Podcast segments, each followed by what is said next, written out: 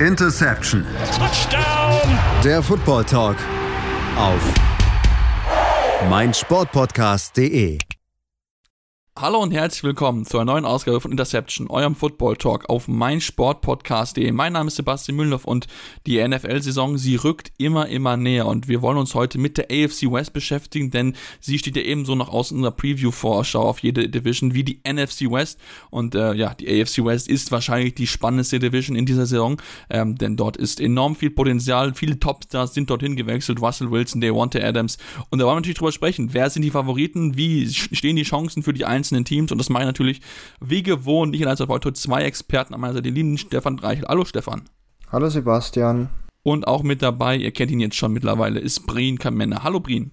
Moin. Ja, lasst uns mit der AFC West beschäftigen. Ich habe sie schon angeteasert als die wahrscheinlich beste Division in der NFL, weil einfach so viel Qualität vorhanden ist. Und wir fangen mal mit dem schlechtesten Team der Saison an oder der letzten Saison, den Denver Broncos. Ähm, und wenn wir uns das jetzt anschauen, sind sie wahrscheinlich sogar einer der Favoriten auf den Titel in dieser Division, denn sie haben fleißig sich äh, äh, Gedanken gemacht, was kann man besser machen haben sich einen neuen Headcoach geholt, haben sich einen neuen Quarterback geholt und ähm, ja, was sollen wir sagen? Also dieses Team mit Russell Wilson, jetzt Breen, das hat richtig Potenzial. Ja, man darf ja nicht vergessen, das Team letztes Jahr war ja auch schon gut und ich meine, sie waren schlechtester in der AFC West, aber sie haben halt auch sieben Siege geholt. Also da hatten wir schon andere Divisions, da hätte das schon fast für Platz zwei gereicht. Ähm, und sie haben sich definitiv verstärkt. Russell Wilson ist da. Ähm, ist natürlich so ein bisschen die Frage, okay, wie viel ist jetzt noch bei ihm im Tank? Ich meine, er ist jetzt nicht so super alt, aber er war noch nie woanders äh, als in Seattle. Also da muss man auch erstmal gucken, okay, neues Umfeld, wie kommt er so zurecht? Aber ich denke, ähm, es ist eigentlich alles angerichtet für ein Team, das definitiv um den Titel mitspielen sollte. Ja, definitiv. Das finde ich auch. Also man hat sich ja auch, wie gesagt, äh, mit Nathaniel Hackett einen neuen Headcoach geholt, einen Offensive-Minded Headcoach, der erste seit Gary Kubiak 2016. Also von daher gibt man auch da wieder den Weg zu sagen, okay, wir brauchen offensiv mehr Qualität. Man hat weiterhin einen gut besetzten Kader, hat jetzt mal Tim Patrick mit einer Season-Ending Injury verloren und auch Noah Fan, den man abgeben musste im Rahmen des Trades mit den Seattle Seahawks, ebenso wie auch Backup-Quarterback Drew Locke, der jetzt aber dort nicht den Job begonnen hat. Trotzdem, der Kader offensiv ist weiterhin gut besetzt. Cortland Sutton, Jerry Judy, KJ Hamler, als Wide Receiver und dann noch der Mann mit dem unaussprechlichen Namen Albert Okweukbunam, der Titan, der dort eine ganz wichtige Rolle einnehmen wird und Javonte Williams. Also Stefan, da ist richtig, richtig viel Potenzial mit dabei. Ja, erstmal vielen Dank, Sebastian, dass du die Aussprache des Titan-Namens übernommen hast, dass ich Sehr das gerne. nicht machen musste. Ähm, nee, aber wie, schon, wie du schon gesagt hast, also ähm, die Offense ist echt gut aufgestellt. Also Wide Receiver muss man ganz klar sagen, ja, der, die Verletzung von Tim, äh, Tim Patrick tut sicherlich weh, weil vielleicht dahinter einfach ein bisschen die Tiefe fehlt. Das muss man ganz klar sagen. Klar, die Nummer ersten drei, KJ Hamler, Kirtland Sutton, Jerry True, die sind echt alle gut. Aber dahinter ist eben dann im Endeffekt Seth Williams wahrscheinlich schon die Nummer 4. Ähm, Kendall Hinton, den man vielleicht sogar noch als äh, Quarterback kennt. Quarterback kennt, äh, sollte vielleicht ja dann auch noch den einen oder anderen Snap sehen, aber ob das jetzt so erfolgreich sein wird, weiß ich auch nicht. Aber auch auf äh, Running Back Javante Williams, ganz klar, ist wahrscheinlich der etatmäßige Starting Running Back. Aber es gibt eben auch noch einen Melvin Gordon, der sicherlich auch noch äh, den einen oder anderen Snap bekommt und einfach als Powerback sicherlich äh, ganz gut agieren kann. Also da bin ich wirklich überzeugt davon, dass äh, Russell Wilson sehr gute Unterstützung hat. Wahrscheinlich besser wie in, äh, in, den letzten Jahren bei den Seahawks, das muss man auch sagen. Da war vielleicht auch zwei gute Wide Receiver da, aber viel, vor allem halt die O-Line auch nochmal schlechter, wie es hier bei den Broncos der Fall gewesen ist. Und somit denke ich, bin ich da schon optim optimistisch um die Offense der Broncos. Ich glaube echt, dass das gut wird. Ja, ich habe auch so ein, so ein gutes Gefühl, zumal sie auch dann mit, wie gesagt, mit dem neuen Headcoach Nathaniel Hackett, der ja das sehr, sehr gut gemacht hat bei den Green Bay Packers, da auch schon, glaube ich, jemanden haben, der da auch seine Ideen natürlich mit einbringt, aber natürlich auch mit seinem Quarterback spricht. Wir haben es ja auch gesehen während der Offseason, dass die beiden, sowohl Wilson als auch Hackett, viel zusammengearbeitet haben und äh, ja, damit geguckt haben, wie man das Bestmögliche daraus machen kann. Und äh, da ist natürlich die Frage, äh, Brien, was können wir denn von Hackett erwarten? Was, was sind so Ideen, die er mitbringen könnte und was sollte er vor allen Dingen tun, um halt dann auch die Stärken von Russell Wilson bestmöglich bestmöglich einzusetzen. Also ich bin ehrlich gesagt sehr gespannt auf Hackett, weil er ja eben in Green Bay war und ähm, unter einem LeFleur, der ja eigentlich eher so bekannt war als das Offensive Mastermind und derjenige, der auch die, die Playcalls macht und so weiter und so fort. Und ähm, das ist natürlich was, was Hackett jetzt noch nicht so mitbringt, beziehungsweise er ist jemand, der noch nicht so die Erfahrung mitbringt, was das angeht. Ähm, deshalb bin ich sehr gespannt, wie das wird, wie er das Playcalling übernimmt. Ähm, was wir natürlich uns, also was man sich beziehungsweise denken kann, ist, dass er eben auch Elemente aus Green Bay mitnehmen wird. Und ähm, eine Sache, die natürlich heraussticht, Aaron Rodgers war natürlich ein Quarterback, der, der über einen überragenden äh, tiefen Pass verfügt. Und Russell Wilson, wenn er eins kann, ist es auch tief werfen. Und da bin ich wirklich gespannt, wie sie die Receiver, die sie haben, einsetzen, weil sie ja auch so unterschiedliche haben. Ja, du hast mit Jerry Judy eher so den, den Route Runner, der eben es gut versteht, Separation zu kreieren. Äh, du hast mit Cortland Sutton noch so diesen, diesen großen ähm, Receiver, dieser, der breit gebaut ist und auch physisch ist und so gewinnen kann. Und du hast mit KJ Hamler einen, einen Spieler, der vielleicht ein bisschen klein ist, aber extrem schnell und der, denke ich, auch aus dem Slot agieren kann. Ähm, von daher bin ich da sehr, sehr gespannt, wie sie das Ganze angehen, zu, äh, zumal sie ja auch nicht nur Albert Okwekbunam haben auf Tight End, sondern eben auch noch in der dritten Runde einen Greg Dulcich gedraftet haben, der eben auch ein sehr guter Passcatcher ist und vor allem eben dafür bekannt ist, dass er sehr gerne tief geht. Also ich glaube, das ist so einer der ähm, ja, Fokuspunkte, dass sie versuchen werden, tief zu attackieren. Ähm, und dann eben immer wieder mit dem Running Game, mit eben Melvin Gordon und Javonte Williams ähm, auch, ja, so ein bisschen, vielleicht so ein bisschen ähnliche Elemente reinzubringen, wie es halt auch in Seattle der Fall war. Ja, eine mögliche Option ist es mit Sicherheit. Also da bin ich, bin ich sehr, sehr gespannt, was sie, was sie dort hinbekommen, was dort die Idee ist.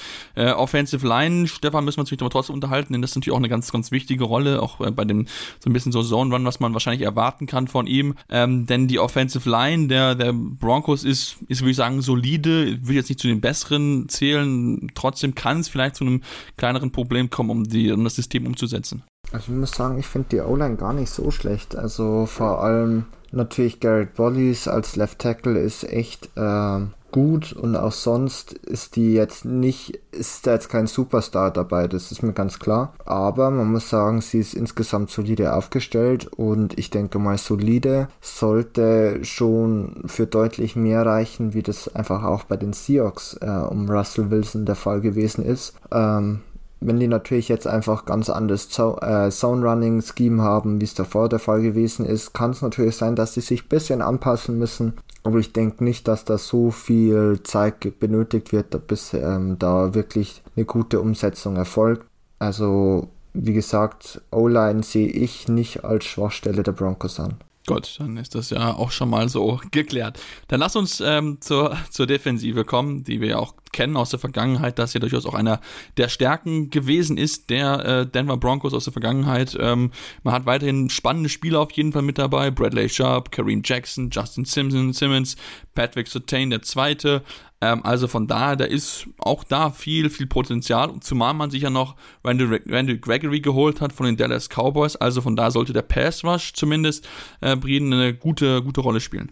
Ja, denke ich schon. Ähm, sie haben ja Von Miller im Laufe der, der vergangenen Saison getradet zu den Rams. Von daher ist es jetzt, würde ich den jetzt nicht mehr als akuten äh, Abgang bezeichnen, weil das eben schon letzte Saison so war.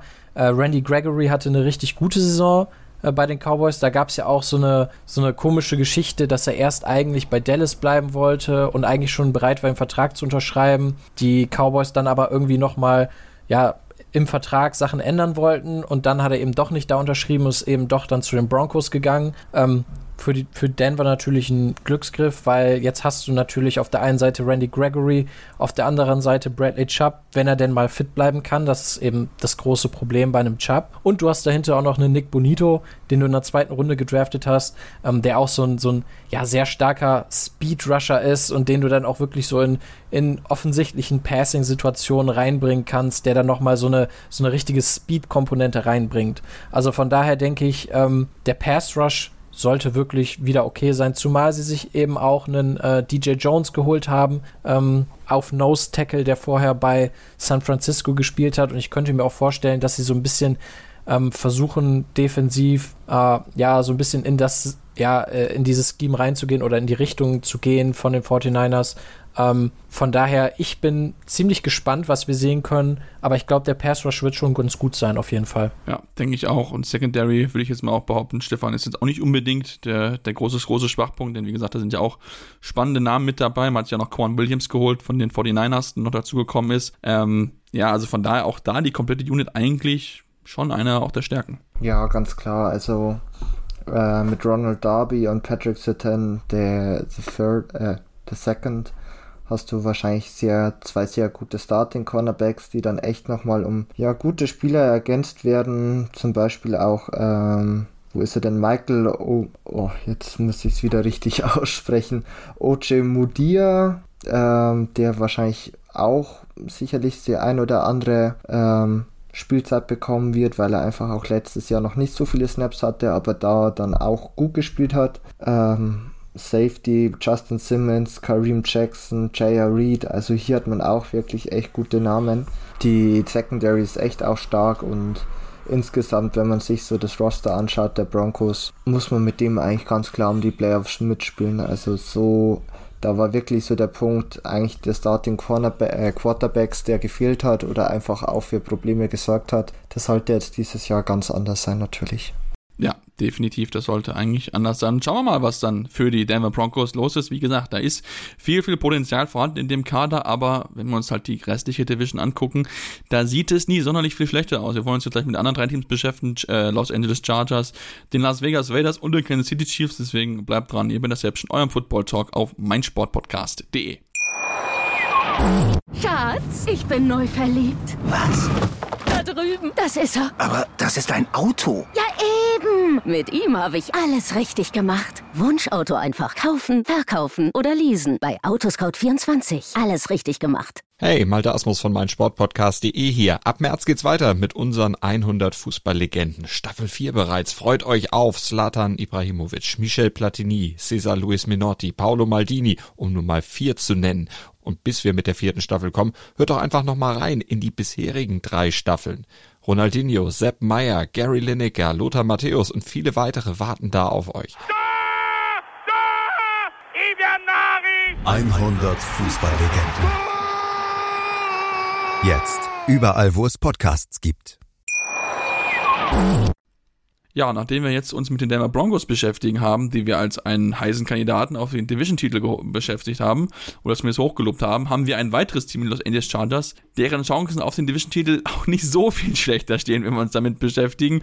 Äh, Stefan, lass uns mit, mit dem Team anfangen von Justin Herbert, der jetzt in sein drittes Jahr in der NFL geht. Ähm, nachdem er die ersten ja wirklich mit Sturm erobert hat, hat er jetzt im zweiten Jahr so ein bisschen nicht ganz so überragende Zahlen aufgelegt. Ich denke, da muss man noch, glaube ich, aus Sicht von Brandon Stallion ihn noch ein bisschen besser einfach ja, in, in Szene setzen, um dann noch mehr sein Potenzial, was er ja durchaus hat, äh, in Szene, also halt zu entbinden und quasi ihn laufen zu lassen. Ja, also ich finde, das Wichtigste ist zu sehen, dass einfach ein wahnsinniges Potenzial in Justin Herbert steckt. Und ich bin mir auch sicher, dass er einfach dieses Jahr wirklich sehr, sehr gute Leistungen zeigen wird. Ähm, das liegt für mich an mehreren Faktoren. Über die O-Line, ich glaube, über die haben wir auch letztes Jahr schon viel gesprochen, weil einfach letztes Jahr auch die großen äh, Verpflichtungen gekommen sind, den Corey Lindsley und Rashawn Slater aus dem Draft, die auch beide wirklich sehr, sehr gut abgeliefert haben aber auch der, der Receiving Core ist für mich immer noch sehr gut aufgestellt mit Keenan Allen, ähm, mit ich gleich müsste immer noch Mike Williams da sein, genau mit Jared Everett, der wahrscheinlich immer noch eine bessere Titan-Verpflichtung ist wie Jared Cook, der erst letztes Jahr als Starting äh, Titan aufgetreten ist und auch Austin Eckler ist immer noch als ja, Passcatcher aus dem Backfield sehr, sehr, sehr gefährlich. Also insgesamt muss man sagen, ist die Offense meiner Meinung nach sehr gut mit eben noch Potenzial, weil Justin Herbert jetzt erst in seine dritte Saison geht. Also man hat wahrscheinlich immer noch nicht den besten Justin Herbert gesehen. Ähm, das kann vielleicht auch noch sein, dass es mehrere Jahre dauert, bis es soweit ist, aber man weiß jetzt schon auf jeden Fall, dass er sehr, sehr gut ist. Und ähm, das sollte wirklich allen Chargers-Fans, aber auch den Verantwortlichen und den Head Coach äh, zu hoffen geben. Jetzt muss man es eben nur auch mal in Resultate umsetzen, weil das einfach auch das Problem war. Letztes Jahr die Playoffs nicht erreicht, einfach dann ein bisschen so den Heartbreak gehabt am letzten Spieltag, aber das muss einfach besser werden. Ja, definitiv muss das, muss das besser werden. Lass uns mit dem äh, äh, Spielerpotenzial beschäftigen. Du hast ja schon einen oder anderen Namen erwähnt, den man dort hat, äh, Gerald Evell zum Beispiel. Ähm, ich finde halt, Brien, wenn ich mir das angucke, mir fehlt halt so ein bisschen hinter Keenan Allen und Mike Williams, die beides super Receiver sind, so ein bisschen diese, diese verlässliche dritte Option. Jalen Galton hat nicht so richtig überzeugt, jetzt ist aktuell John Joshua Palmer als dritter Wide Receiver geführt, aber so richtig, richtig überzeugend finde ich es halt dahinter noch nicht. Da muss man dann vielleicht auf ja, andere Optionen setzen, vielleicht einen Running Back einsetzen. Isaiah Spiller, den man ja geholt hat, könnte vielleicht eine Option sein. Aber ja, so die erst wenn einer von den beiden Wide Receivers von ausfällt, dann wird es dahinter, glaube ich, ein bisschen dünn werden. Auf jeden Fall würde ich sagen, wenn einer von beiden ausfällt, dann wird es richtig, richtig schwer ähm, für die Chargers. Also wir hatten vorhin bei den Broncos darüber gesprochen, dass ein Tim Patrick die Saison verpassen wird und die immer noch ein richtig gutes Wide Receiver Trio haben. Das haben wir hier halt nicht. Wir haben ja ganz klar die Nummer 1 und 2, Keenan Allen, Mike Williams. Die beiden funktionieren richtig, richtig gut in diesem System, äh, kommen richtig gut zurecht mit Justin Herbert. Ähm, aber dahinter eben, du hast es schon erwähnt, Joshua Palmer, der Drittrunden-Pick von 2021. Ähm, ich glaube, man erwartet sich so ein bisschen von ihm so den nächsten Schritt, dass man sagt, okay, letztes Jahr war ganz okay, aber noch nicht so die super Rolle gehabt oder diese riesige Rolle gehabt. Und jetzt ist es eben so, dass man sagt, okay, der ist jetzt ähm, eben klarer Starter und äh, soll dann auch auf jeden Fall den nächsten Schritt machen.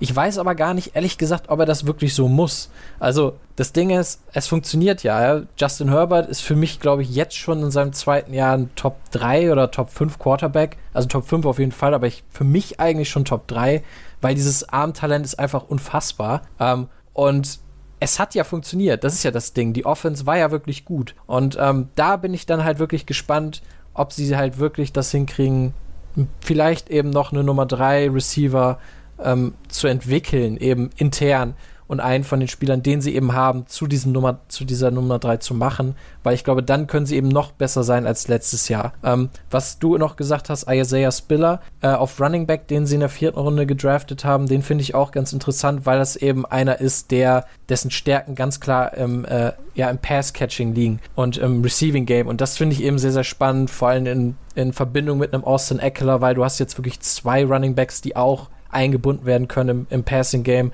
Und ähm, da könnte ich mir vorstellen, dass sie da auch relativ kreativ rangehen. Ja, das ist mit Sicherheit noch eine, eine, Sache. Man muss überlegen, dass man ja auch Austin Eckler letztes Jahr wirklich sehr, sehr häufig eingesetzt hat. Das kann man auch ganz schon, schon so sagen. Äh, und da ist ja die, der zweite Platz jetzt so ein bisschen, so ein bisschen up for grabs. Zwar Joshua Kelly ist so ein bisschen der vielleicht Favorite, der dort, der dort ist, aber man hat ja Justin Sexton gehen lassen, der jetzt zu den Detroit Lions gegangen ist. Ähm, und da kann man vielleicht wirklich dann überlegen, ob man da irgendwie, ähm, ja, durch, ein bisschen durchwechselt, man noch ein bisschen so guckt, okay, was sind dann für die Gegner, für ein Matchup, was man da vielleicht nutzen kann, ob es mehr so ein bisschen so ein Power Running Back sein oder ein bisschen, äh, bisschen was Kreativeres, ein bisschen was Beweglicheres. Man hat ja da auch noch äh, Larry Roundtree den dritten, den man nicht außer Acht lassen sollten. Also von daher ähm, bin, ich, bin ich da sehr, sehr gespannt drauf. Und ja, natürlich, klar, auch ganz, ganz wichtig wird halt die Offensive Line sein. Also Stefan hat es ja schon erwähnt gehabt, ähm, dass man da schon was Besseres erwarten kann, aber ich glaube, ohne eine richtig, richtig gute Offensive Line wird halt auch ähm, das dann noch nicht so schwierig werden, denn wir dürfen auch nicht vergessen, die Pass Rushes, die dort teilweise auf, auf äh, Herbert warten in der, in der Division, Stefan, die sind auch nicht ganz ohne. Also von daher braucht man dringend jetzt den, den Next Step der Offensive Line. Ja, aber insgesamt ist die halt schon echt gut. Also ich habe ja schon äh, Corey Lindsley und Sean Slater angesprochen. Man hat ja auch Sion Johnson äh, als 17. Pick des diesjährigen Draftes verpflichtet. Also man hat auch diesen Need nochmal gesehen, dass der ganz klar da ist. Das Einzige, was halt wirklich ein bisschen schwierig ist, ist Right Tackle mit Trey Pipkins. Ähm, Oder Storm der, Norton, einer von beiden, ja. Ja, die beide jetzt nicht die wahnsinnige Klasse haben. Zion Johnson natürlich bleibt abzuwarten, wie er sich entwickelt oder wie er spielt als Rookie. Aber potenziell hast du da wirklich eine sehr gute Offensive Line. Klar, Potenzial ist da, vor allem halt auf der rechten Seite, aber die linke Seite ist, würde ich sagen, sehr, sehr, sehr gut. Ähm, also immer die linke Seite laufen. ja, nur, nur links laufen, ganz klar, nur links laufen.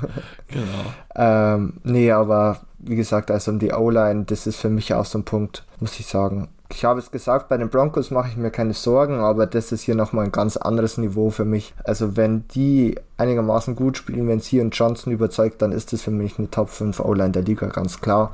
Aber man hat halt auch sehr viel Geld in die Hand genommen, dann muss das halt auch äh, in sowas dann resultieren. Ja, Definitiv. Und wenn wir über viel Geld in die Hand nehmen, sprechen, dann müssen wir natürlich aber auch über die Defense sprechen. Denn das war ja so ein bisschen das Problemfeld im vergangenen Jahr. Man hat ja eigentlich mit Brandon Staley jemanden geholt, der ja die, die Rams-Defense ja wirklich brutal äh, gesteigert hatte nochmal. Klar, natürlich entsprechend Spieler gehabt, aber trotzdem, was da gemacht wurde, wurde er von vieler Seite sehr gelobt. Deswegen ist er überhaupt auch erst Head Coach geworden in der NFL. Und ja, da war man natürlich nicht so ganz zufrieden und ja, man gibt da dann mal fleißig Geld aus, holt sich Khalil Mack per Trade, holt sich mit JC Jackson den besten Cornerback, der auf dem Markt dabei gewesen ist, Sebastian Joseph Day dazu geholt. Also Brien, hat man fleißig investiert und dann jetzt mittlerweile aber auch eine tolle Unit zusammengestellt. Auf jeden Fall. Vor allen Dingen hat man jetzt auch die Spieler, ähm, die es eben einem Brandon Staley ermöglichen, sein ja doch relativ komplexes Defense-Scheme umzusetzen. Ja, es war ja letztes Jahr so ein bisschen das Problem, dass man immer den Run nicht verteidigen konnte und dann hast du eben gesagt, okay, dann holen wir uns eben noch mal drei neue Interior Offensive Linemen, äh, Interior Defensive Linemen äh, mit einem Morgan Fox, ähm, den man aus Carolina geholt hat, äh, einem Austin Johnson den man von den Giants verpflichtet hat, und eben Sebastian Joseph Day, der auch so ein bisschen, ja, so ein bisschen unterschätzter Spieler ist, der einfach richtig gut ist in dem, was er macht.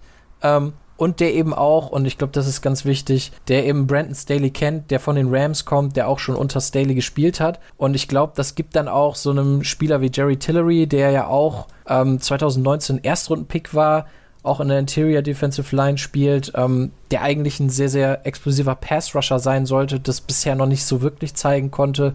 Und ich glaube, da kann man jetzt mehr mitmachen, weil man eben auch die Spieler drumherum hat. Ja, die Stars hatte man sowieso, man hatte einen Joel Bosa, jetzt hat man sogar noch Khalil Mack, also eins der, wenn nicht das beste Pass-Rush-Duo der Liga auf jeden Fall. Ähm, dahinter hat man auch noch ganz interessanten Kyle Vanoy. Also da bin ich auch sehr gespannt, wie man den einsetzt. Ähm, ist ja auch so ein Hybrid-Spieler als Linebacker und Pass Rusher. Ähm, von daher, man hat jetzt wirklich so die Spieler, dass man sagen kann, okay, wir haben die Spieler, die sich wirklich nur mit Pass Rush beschäftigen oder vor allem mit Pass Rush und du hast dahinter die, die die Lücken stopfen, vor allem dann eben gegen den Lauf. Und das finde ich sehr, sehr klug, weil sie eben nicht, sie haben das, sie haben zwar viel Geld und auch viel Ressourcen in die Hand genommen, aber die nicht einfach so blind verpulvert, sondern wirklich auch mit Auge die Spieler verpflichtet. Ja, das würde ich auch auf jeden Fall so sagen wollen, dass man da nicht äh, einfach wild Geld um, um sich geschmissen hat, um irgendwas zu lücken, sondern wirklich geschaut hat, okay, was sind die, die Lücken, wo wir haben können, wo, wo müssen wir einfach investieren, was brauchen wir da an Unterstützung. Ähm, und ähm, sobald man natürlich auch vorne was getan hat, muss man natürlich trotzdem so ein bisschen noch abwarten, Stefan, was die Secondary macht. Denn außerhalb von JC Jackson ist da halt viel hoffen, dass sich die Jungs verbessern. ja, aber man muss auch sagen, dass man auch einiges an jungen Spielern da einfach auch in Starting-Rollen hat. Asante Samuel Jr. wird jetzt erst in sein zweites Jahr gehen. Ähm, dann müsste es gleich noch Bryce Callahan sein. Der ist zwar nicht mehr der Jüngste. Da ist eher so die Frage, obwohl ich sage, JC Jackson, äh, Asante Samuel Jr., gutes Cornerback-Duo. Callahan als Slot-Corner auch noch okay.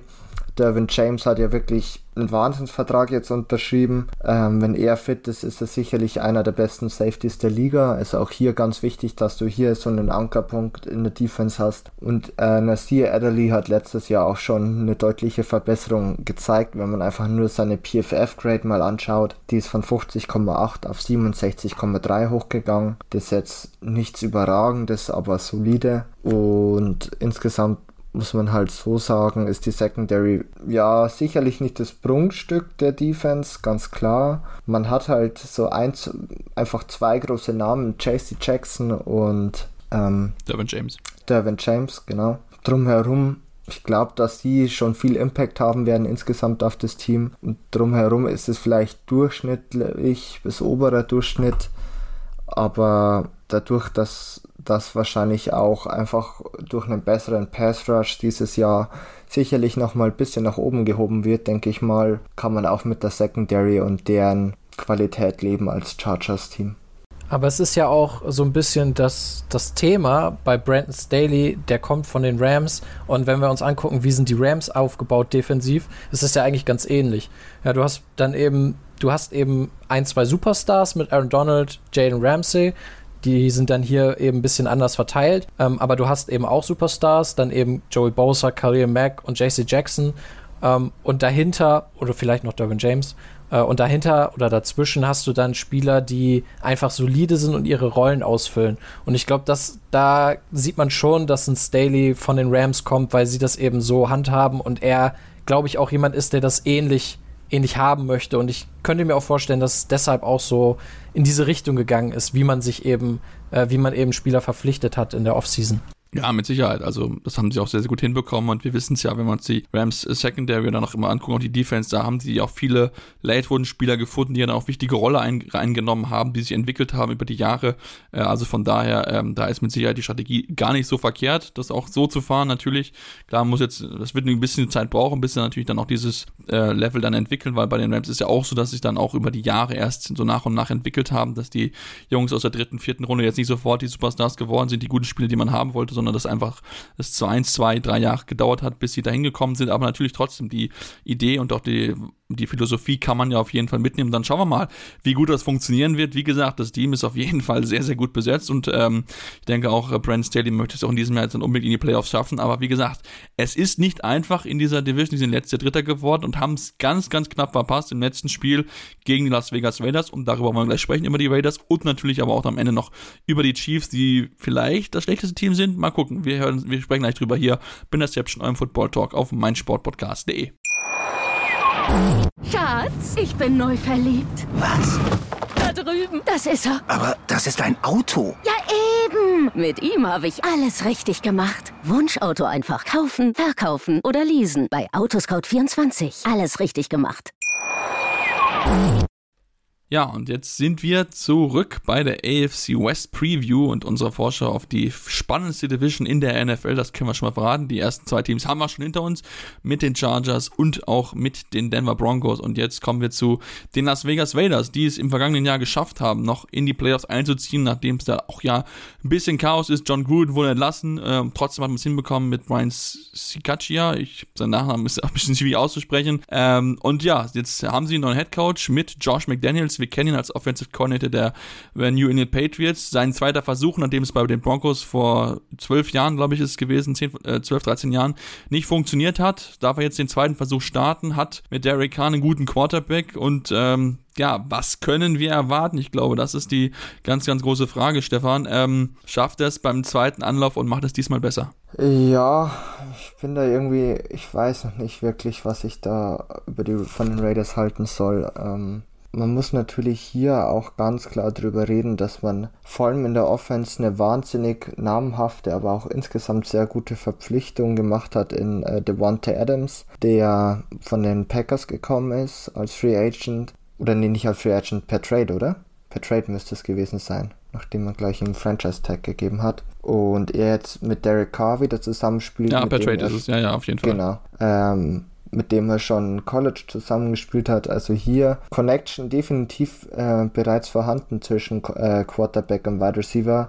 Auch Derek Carr hat insgesamt jetzt nochmal einen Vertrag bis 2025 erhalten. Das heißt, oder es zeigt einfach ganz klar, dass das Front Office äh, ja Vertrauen in Derek Carr hat als Quarterback. Muss sagen, ja, sehe ich auch, aber mir fehlt eben bis auf Devontae Adams ähm, dann noch Darren Waller und zu einem gewissen Teil vielleicht noch Hunter Henfro einfach in der Offense so ein bisschen die Unterstützung. Ähm, klar, Samir White als äh, Rookie Running Back und Josh Jacobs als äh, wahrscheinlicher Starting Running Back werden beide auch nicht allzu schlecht sein. Aber sonst habe ich da schon ein paar Sorgenfalten, ehrlich gesagt, auf der Stirn bei, dem, bei der Raiders Offense.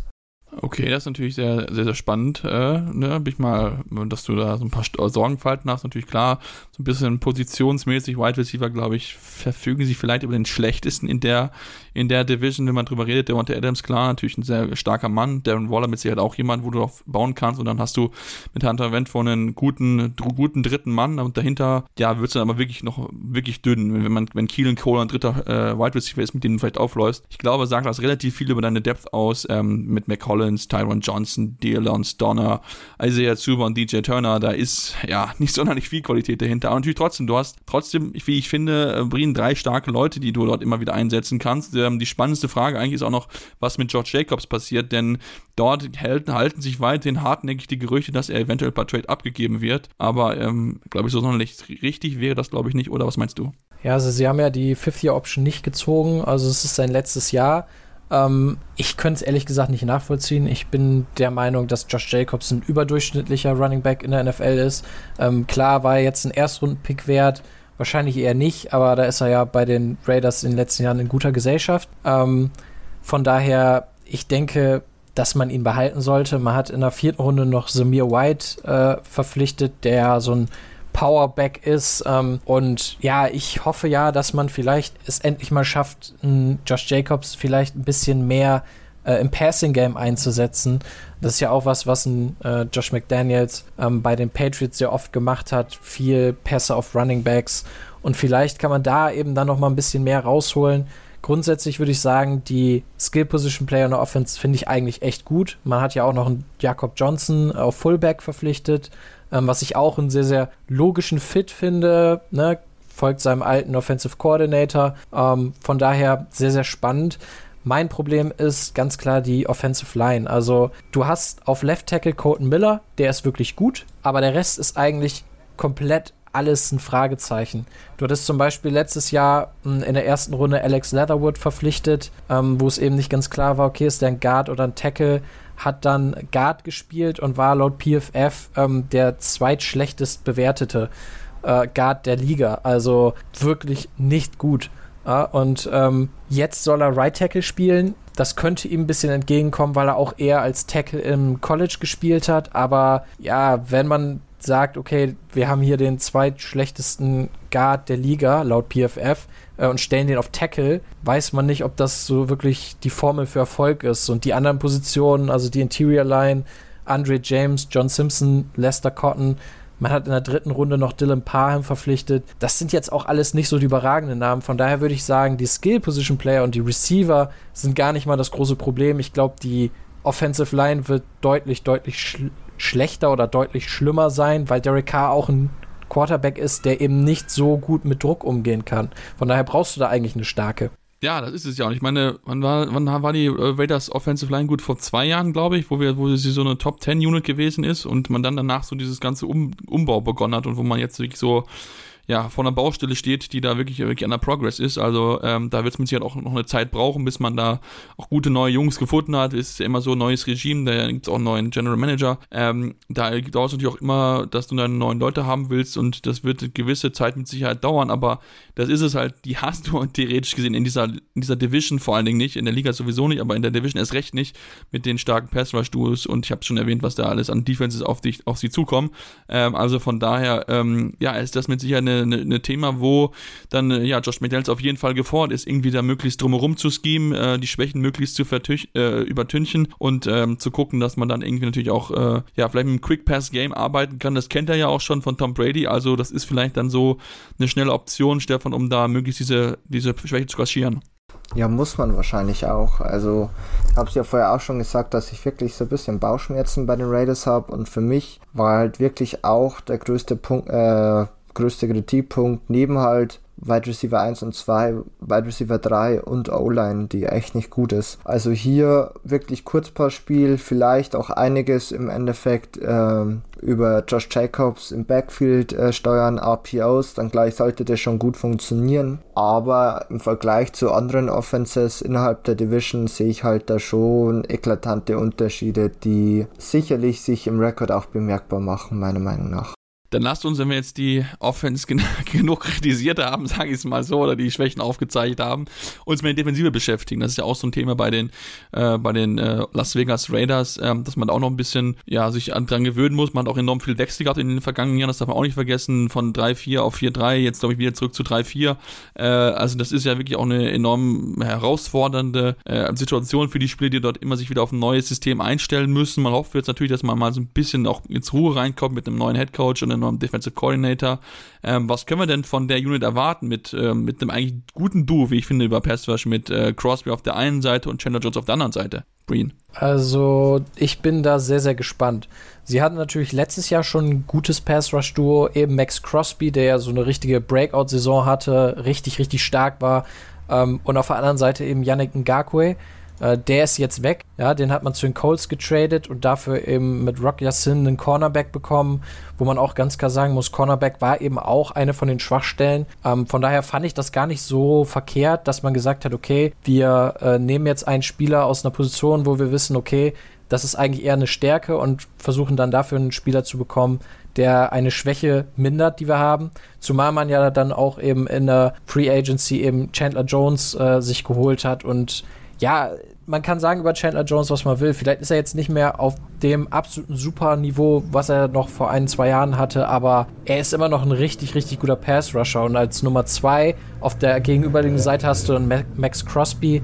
Ähm, theoretisch hast du dann ja auch immer noch einen Cleveland Farrell dahinter. Ich weiß nicht, was der jetzt noch bringt, ob das wirklich jemals was wird, aber der ist auch immer noch da. In der Mitte hast du Jonathan Hankins und du hast dir noch Bilal Nichols geholt aus Chicago. Also ich glaube, das, das könnte eine richtig gute Front werden. Ja, das kann auf jeden Fall durchaus passieren. Also ich denke, das sollte man auf jeden Fall schon äh, genau beobachten, was dort die defensive Front ähm, produziert. Dahinter, glaube ich, wird es ein bisschen schwieriger, Stefan, ähm, denn da ist ja ein bisschen Hoffnung mit dabei, würde ich es mal beschreiben, als positiv. ja, also wie du schon Also vor allem, vor allem die Linebacker-Position ist für mich immer, immer noch das große Fragezeichen dieser gesamten Unit. Puh, würde ich, also ja, schon, würde ich aber auch hier nicht als größtes Fragezeichen äh, bezeichnen. Also du hast im Endeffekt ganz klar für mich Denzel Perryman, der okay ist, würde ich mal sagen, mehr sicherlich nicht, ähm, der im Endeffekt sicherlich starten wird. Und dann müsste es noch äh, Divine Diablo, ich weiß gar nicht, wie man ihn richtig ausspricht, letztjähriger Diablo, Diablo hätte ich jetzt Diablo, gesagt. ja, mhm. zwei Drittrund, äh, letztjahr, letztjähriger Draftpick der Raiders, die beiden sollten im Endeffekt starten und dann vielleicht noch Jayon Brown, ähm, der die Jahre davor ja immer bei den Titans gespielt hat. Ist wirklich kein gutes Linebacking-Core, aber vielleicht eben auch mit potenziell noch ein bisschen Upside bei Diablo, Perryman und Brown weiß man sicherlich, was man davon bekommt. Was für mich halt wirklich noch viel, viel dramatischer ist, ist ehrlich gesagt die Cornerback-Position. Ähm, ich sehe Trayvon Mullen, ich sehe Anthony Everett, Serokia Sin, die ich jetzt alle nicht als sehr oder als gute Starter in der NFL bezeichnen würde. Der einzige, der wirklich letztes Jahr sehr gut überrascht hat und insgesamt sehr gut gespielt hat, Nate Hobbs. Aber auch das gepaart eben mit nicht guten Safeties. Also Jonathan Abram hat bis jetzt überhaupt nicht überzeugen können, der ehemalige Erstrunden-Pick. Trevon Merrick wird sicherlich ähm, ja noch äh, sicherlich noch besser werden. War letztes Jahr schon nicht schlecht, aber jetzt in seinem zweiten Jahr sicherlich noch mal einiges von seinem vorhandenen Potenzial zeigen können.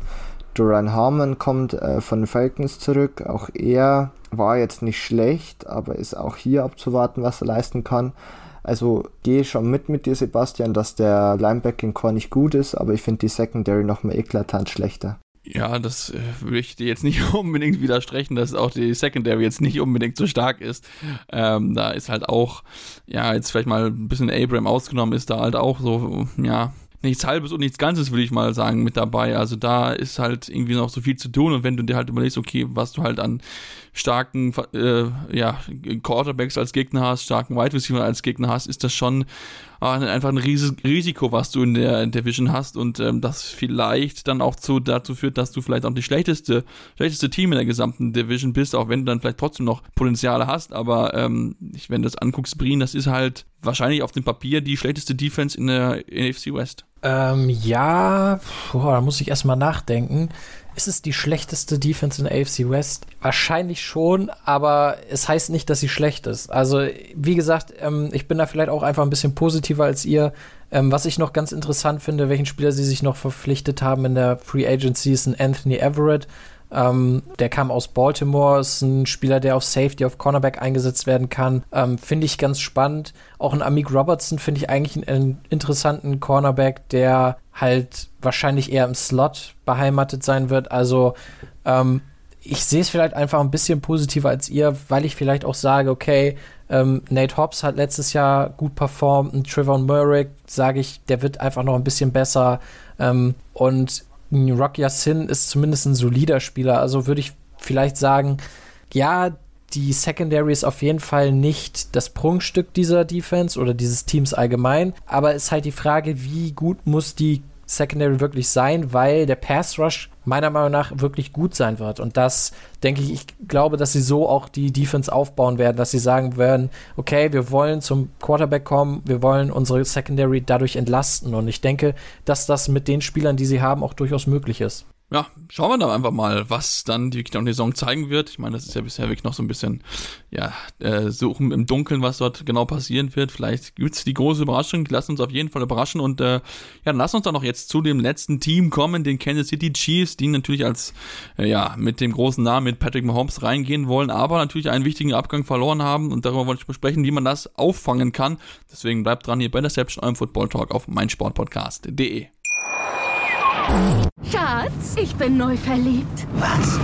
Da drüben. Das ist er. Aber das ist ein Auto. Ja, eben. Mit ihm habe ich alles richtig gemacht. Wunschauto einfach kaufen, verkaufen oder leasen. Bei Autoscout24. Alles richtig gemacht.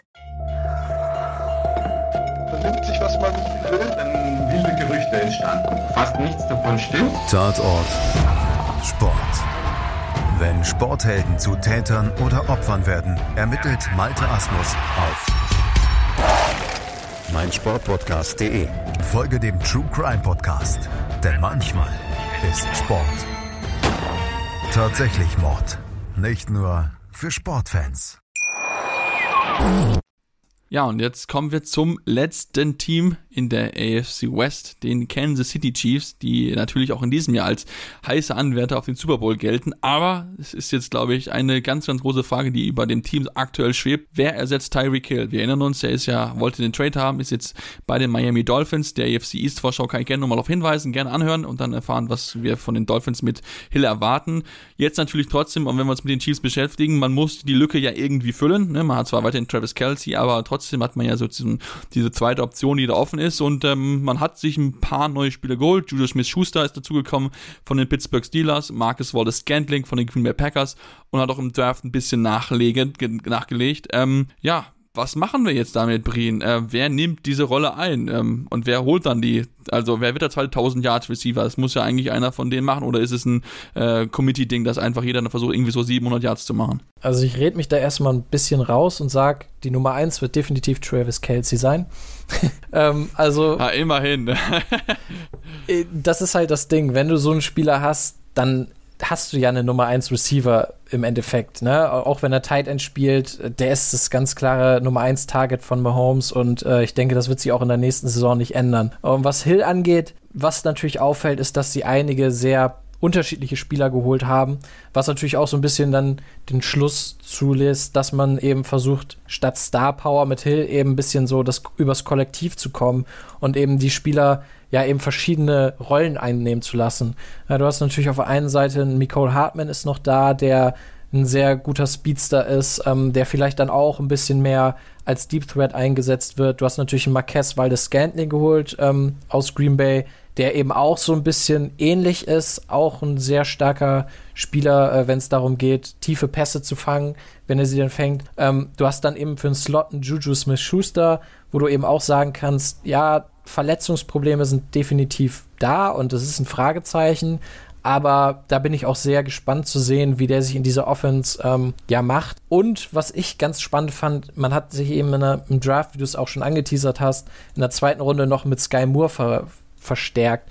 Und das ist auch so ein Spieler, der meiner Meinung nach auch ein richtig guter ähm, Receiver, vor allem nach dem Catch sein kann. Und da bin ich gespannt, ob sie es wirklich auch schon in seiner Rookie-Saison schaffen, ihn den Ball in seine Hände zu bekommen. Und wenn du guckst, okay, du hast einen Patrick Mahomes und Andy Reid als Head Coach, dann denke ich, kann man das schon schaffen. Und ich glaube, das könnte auch so ein, ja, so ein kleiner Sleeper vielleicht auch für Fantasy sein, ähm, dass man eben sagt, okay, wir versuchen eben übers Kollektiv zu kommen, aber Sky Moore ist für mich einer, wo ich sage, der könnte richtig eine ne größere Rolle einnehmen, als man es vielleicht jetzt schon denkt, schon in seiner Rookie-Saison und dann eben so ein bisschen der sein, der, der den Ball bekommt und dann eben mit dem Ball in seiner Hand richtig für Gefahr sorgen kann. Ja, das ist mit Sicherheit jemand, den man auf jeden Fall auf der Rechnung haben sollte. Da bin ich absolut bei dir, ähm, dass man da auch jemanden hat, der auf jeden Fall noch für Furore sorgen kann. Ich hatte auch mich eigentlich sehr gefreut, Dustin Ross zu sehen, den man ja relativ spät gezogen hat aufgrund seiner schweren Verletzung 2020, aber der ist leider ja out for season. Das tut mir sehr leid für den jungen Mann. Aber ähm, ja, Stefan, natürlich klar, es ist natürlich die große Frage, ne? wie, wie kann man halt diesen Mann ersetzen? Das wird gar keine einfache Aufgabe sein. Aber ich bin mir sicher, dass sowohl sich ähm, Andy Reid genug Gedanken gemacht hat, wie auch Patrick Mahomes, wie man das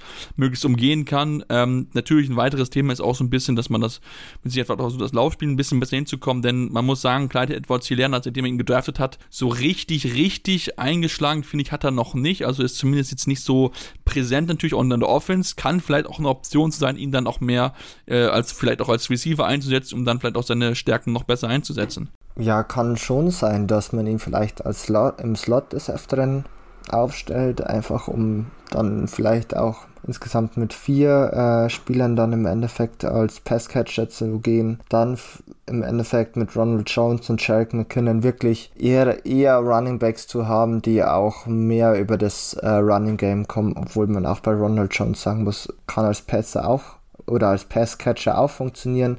Sherrick McKinnon eher nicht so.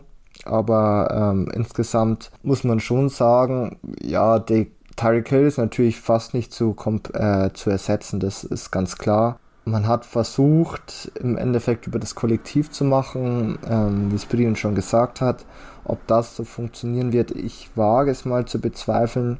Man muss natürlich auch sagen, dass man mit Andy Reid jemand hat, der sicher auch viel gut schemen kann, das glaube ich auch. Aber ja, in Summe bleibt es wirklich abzuwarten und ich erwarte schon ganz klar einen Drop-off der Offense dem, mit dem muss man einfach rechnen, wenn du den besten Spieler verlierst. Ähm, aber man hat halt immer auch noch Travis Kells, der sicherlich auch einiges auffangen kann. Wobei man sagen muss, äh, sorry, ich wollte dich nicht unterbrechen, aber ähm, alles gut. Man muss auch sagen, auf Running Back ist noch ganz spannend vielleicht, dass sie in der siebten Runde einen Spieler verpflichtet haben im Draft, Isaiah Pacheco, ähm, der wohl in der Preseason und, und im Training Camp für Furore gesorgt hat, sodass es wohl sogar so weit gegangen ist, dass man jetzt sogar wohl überlegt, ob man Ronald Jones nicht sogar cuttet. Also das ist vielleicht noch so ein Spieler, wo man sagt, okay, das könnte so ein kleiner Überraschungskandidat sein, weil es auch so ein sehr explosiver Spieler ist. Ähm, und da könnte ich mir vielleicht auch vorstellen, dass der so eine kleine Rolle dann eben auch als Passcatcher aus dem Backfield übernehmen könnte. Mit Sicherheit, mit Sicherheit eine Option. Ich wollte gar nicht darüber aufgehen, dass man sich halt argumentieren kann, ob äh, Travis, äh, Terry Hill der beste Spieler in der Offense ist. Aber gut, ich glaube, die Diskussion will wahrscheinlich zu weit führen und den, den Rahmen hier sprengen. Ähm, aber auf jeden Fall Travis Kelsey, und das ist auf jeden Fall ein weiterhin talentierter Mann. Aber jetzt muss man halt ein bisschen schauen, was man, was man damit macht. Hat ja auch in der Offseason so ein bisschen so ein Problem mit Orlando Brown, den man ja gefranchise-tagged hat, der dann aber nicht seinen langfristigen Vertrag bekommen hat, hat einen kleinen Hold gemacht, ist jetzt immerhin zurück und damit ist die Offensive Line auch weiterhin zusammen und da muss man auch ganz, ganz klar sagen, Brien, das ist eine toll besetzte Unit, die auf jeden Fall für äh, genug Schutz für Patrick Mahomes sorgen wird. Auf jeden Fall. Also ich würde sogar so weit gehen, dass ich sage, das ist relativ klare Top 5 Offensive Line. Ja, du hast die linke Seite mit Orlando Brown auf Tackle, Joe Thuney ähm, auf Guard. Das ist einfach richtig stark. Dazu Creed Humphrey, der ja so ein bisschen völlig überraschend eigentlich letztes Jahr als Rookie schon der vielleicht beste Center der Liga war. Das war, kam ja ein bisschen aus dem Nichts, auch wenn er jetzt ein Zweitrunden-Pick war. Aber damit hat man definitiv nicht gerechnet. Ähm, so ein bisschen kleines Fragezeichen noch auf Right Tackle. Da hatte man eigentlich mit Lucas Niang geplant, der steht aber noch auf der PUP-Liste, also ähm, ist verletzt. Da ist so ein bisschen die Frage, wie ersetzt man den?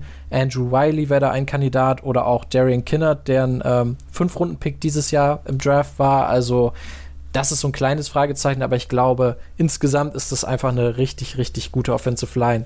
Ja, da würde ich dir auch, glaube ich, nicht großartig widersprechen wollen. Ähm, dann lassen auch hier dann auch zur Defensive äh, kommen. Natürlich ganz upfront muss man natürlich über Chris Jones reden, natürlich wieder natürlich der, ja, der Headliner dieser Defensive Line sein wird, Frank Clark. Äh, mal gucken, ob was er dann dieses Jahr auch zeigen kann. Man hat noch Carlos Dunlap dazu geholt, der auch noch ein sehr erfahrener Mann ist.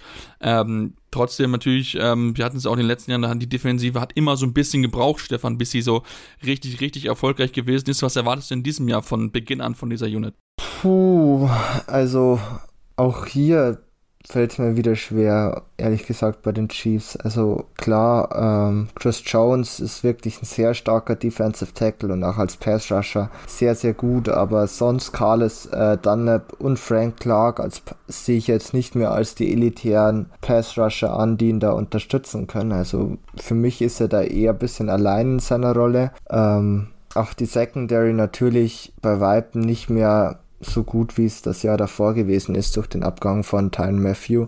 Man hat äh, Justin Reed von den Texans äh, verpflichtet als Ersatz, aber der hat im Jahr 2021 wirklich keine gute Leistung gezeigt. War laut PFF äh, nur der 86. von insgesamt 92 gegradeten Safeties, also das ist wirklich unterer Durchschnitt. Ähm, auf wen man sich freuen darf, ist ganz klar Leo Chenal auf äh, Linebacker und Trent McDuffie auf Cornerback. Also auch hier hat man erkannt, dass sicherlich noch ja, Potenzial nach oben da ist in der Defense. Aber so muss ich insgesamt sagen, sehe ich die Defenses als durchschnittlich an, aber ich glaube nicht, dass man als äh, Chiefs darauf hoffen kann, dass der Abgang von Tyreek Hill und vielleicht die fehlende Firepower in der Offense durch die Defense kompensiert wird. Das ist meiner Meinung nach überhaupt nicht der Fall und auf das darf man sich nicht verlassen. Nee, definitiv nicht, zumal man ja noch äh, Ward verloren hat zu San Francisco 49ers, was wir nicht außer Acht lassen dürfen. Also da hat man schon noch den einen oder anderen verloren. Gut, klar, man hat auch Melvin Ingram gehen lassen, was jetzt nicht unbedingt ein großes Thema ist, weil er jetzt noch nicht so wieder erfolgreich ist, wie, wie es vielleicht mal zu Beginn seiner Karriere gewesen ist. Ähm, aber klar, dann hat man einfach, ja, man muss einfach hoffen, dass sich die Unit wieder findet, dass man da irgendwie was hin, hinbekommen kann, denn wir müssen es halt einfach sagen, das ist halt ähm, ja auch da an teilweise Positionen einfach hoffen, dass es, dass es dann klappt irgendwie irgendwie. Ähm, klar, es ist natürlich auch einfach, wenn du halt äh, gewisse Summe X halt an gewisse Positionen bezahlst, um einen Topspieler zu halten, dann musst du halt an gewissen Positionen Abstrichen machen und hoffen, dass die Jungs, die dann da sind, dann entsprechend äh, ja es irgendwie hinbekommen, gute Plays zu machen. Und da, ja, da muss man auch als Chiefs sich da halt natürlich drauf hoffen. Man hat, wie gesagt, Superstars in der Offensive mit, mit Kelsey, mit einem Patrick Mahomes, auch Chris Jones, der einiges an Geld verdient. Also da ist ein bisschen äh, Hoffen und Bangen äh, ein bisschen mit dabei, Brian. Ich weiß, wie du das siehst, aber ähm, ja, diese Defensive, sie, sie muss eigentlich steigern, nachdem sie ja diesen, diesen, diese, diese Niederlage da bekommen haben von den Bengals, aber so richtig viel Hoffnung hm, habe ich da nicht. Naja, da würde ich tatsächlich sogar teilweise mal widersprechen, weil ich sehe schon eine gewisse Upside, weil sie eben junge Spieler verpflichtet haben. Also sie haben ja nicht Tyreek Hill einfach so gehen lassen, das muss man ja auch sagen. Sie haben ja auch Picks zum Beispiel zurückbekommen.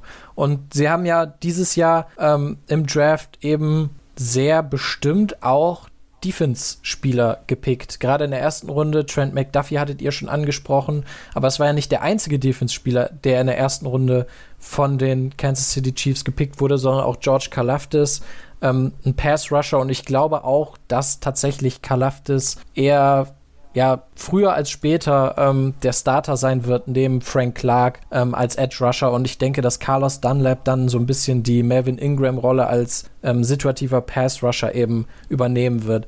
Dann Leo Chanel auf Linebacker hattet ihr auch schon angesprochen, der in der dritten Runde gepickt wurde, auch ein sehr interessanter Mann. Äh, und Brian Cook auf Safety in der zweiten Runde gedraftet. Ähm, könnte dann auch noch so einer sein, der ja im Laufe der Saison äh, immer mehr Snaps bekommt und dann eben sieht es gar nicht mehr so schlecht aus. Dann hast du eben Justin Reed und Brad Cook daneben und noch einen Juan Thornhill. Ähm, du hast einen Trent McDuffie und die beiden Cornerbacks vom letzten Jahr, Richard Fenton und Jerry Sneed, die auch beide echt okay sind. Ähm, und dann muss ich ganz ehrlich sagen, ich finde, klar, es sind viele junge Spieler dabei, aber es ist schon eine Upside da, also eine mehr als letztes Jahr. Sie könnten auch schlechter sein, weil junge Spieler auch vielleicht schlecht sind oder nicht so gut performen wie Veterans, aber ich denke, dass zumindest die Möglichkeit besteht, dass die Defense besser ist als letztes Jahr. Okay, also Brien macht allen Chiefs-Fans Hoffnung, dass es besser wird. äh, Stefan und ich sind da, sind da, sind da die Griesgrämer. Ähm, aber wir wollen jetzt mal zu unserer Prediction kommen und da bin ich mal sehr, sehr gespannt. Ähm, Stefan, du darfst anfangen. Ähm, ja, wie sieht denn die Division am Ende aus? ähm, auf Platz 4 sind bei mir die Raiders. Ich habe es, glaube ich, schon deutlich gemacht in der heutigen Folge, ja, dass ich kein Fan der Raiders bin und dass ich da wirklich so viele Schwachstellen sehe im Vergleich zu den anderen Teams. Auf Platz 3 vielleicht eine große Überraschung, aber für mich irgendwie ein bisschen vertretbar aktuell die Chiefs. Ähm, wie gesagt, ich glaube, man kann es einfach nicht kompensieren, den Abgang von Tyreek Hill und ich bin halt auch kein Fan der aktuellen Defense, auch wenn, äh, wie Brian schon richtig gesagt hat, man sicherlich einige junge Spieler hat, die dann im Endeffekt auch früher oder später das Ganze übernehmen. Es ist halt die Frage, wie groß denn der Impact schon in Jahr 1 sein kann und sein wird. Auf Platz 2 habe ich dann die Chargers. Ähm, ich sehe hier einfach die Defense noch nicht als so wahnsinnig stark an, auch wenn man einiges verbessert hat, dass man äh, sofort auf Platz 1 innerhalb der Division geht und auf Platz 1 sind dann bei mir die Broncos. Also ein kompletter Turnaround von Platz 4 auf Platz 1. Ähm, dem Team hat einfach ein sehr guter Quarterback gefehlt, den hat man jetzt bekommen und ähm, ich erwarte einfach viel von den Broncos dieses Jahr. Okay, gut, dann Brien, du darfst. Ja, also ich habe auch die Raiders auf Platz 4. Ähm, ich muss ganz ehrlich sagen, ich würde sogar sagen, dass sie ein stärkeres Team sind als letztes Jahr, aber das trotzdem einfach nicht reicht, weil die anderen Teams einfach stärker sind. Also es hat weniger mit den Raiders zu tun, als dass ich denke, dass die anderen Teams einfach so gut sind, ähm, dass für die Raiders am Ende nur Platz 4 reicht äh, oder bleibt. Ähm, auf Platz 3, kleine Überraschung vielleicht, die Denver Broncos. Ja, ich sehe auf jeden Fall eine wahnsinnig hohe Upside und sehr, sehr großes Potenzial in dem Team. Aber ich habe einfach noch so ein kleine Fragezeichen, ähm, weil meiner Meinung nach kann man nicht einfach sagen, okay, ähm, gutes Team kriegt einen guten Quarterback, also sind sie plötzlich super. Ähm, das braucht alles immer eine Zeit. Sie haben einen neuen Headcoach, der auch noch nicht Headcoach war, also da auch ein kleineres Fragezeichen. Ähm, und Wilson war auch letztes Jahr nicht mehr so stark wie zuvor. Klar, das kann auch an dem Team um ihn ge gelegen haben, am Coaching und so weiter. Aber ich habe einfach noch so kleine Fragezeichen. Auch die Offensive Line ist vielleicht nicht super. Von daher ähm, würde ich sie am Ende nur auf Platz 3 packen. Äh, auf Platz 2 dann die Chargers. Für mich ein Team, das einfach keine Ausreden mehr hat. Sie haben einen absoluten Superstar-Quarterback.